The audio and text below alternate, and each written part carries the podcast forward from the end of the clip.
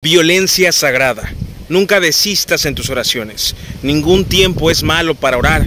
El resplandor de la luz del día no debe tentarte a desistir y la oscuridad de la medianoche no debe hacerte interrumpir tu clamor. Yo sé que uno de los objetivos principales de Satanás es hacer que los cristianos dejen de orar, porque si él pudiera, aunque fuera una vez, levantar el arma de la oración, fácilmente nos vencería y nos tomaría como su presa. Pero mientras sigamos clamando al Altísimo, Satanás no puede devorar ni a la más débil de las ovejas del rebaño. La oración, la oración poderosa, prevalecerá si se le da el tiempo necesario. Y aunque nunca desistas de confiar ni de orar, crece con más fervor en ambas. Deja que tu fe esté aún más dispuesta a renunciar a toda dependencia que no sea en Dios. Y deja que tu clamor se vuelva más y más vehemente.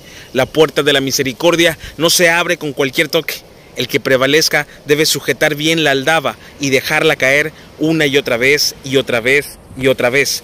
Como dice el viejo refrán puritano, las oraciones frías piden denegación, las oraciones que prevalecen son las oraciones calientes. Trae tus oraciones a la puerta del cielo como si fueran un antiguo ariete y ábrela a la fuerza con violencia sagrada, porque el reino de los cielos sufre violencia y los violentos lo arrebatan. El que vaya a prevalecer con Dios debe ocuparse de que toda su fuerza caiga sobre sus oraciones. Santiago 5:16 dice, la oración del justo es poderosa y eficaz.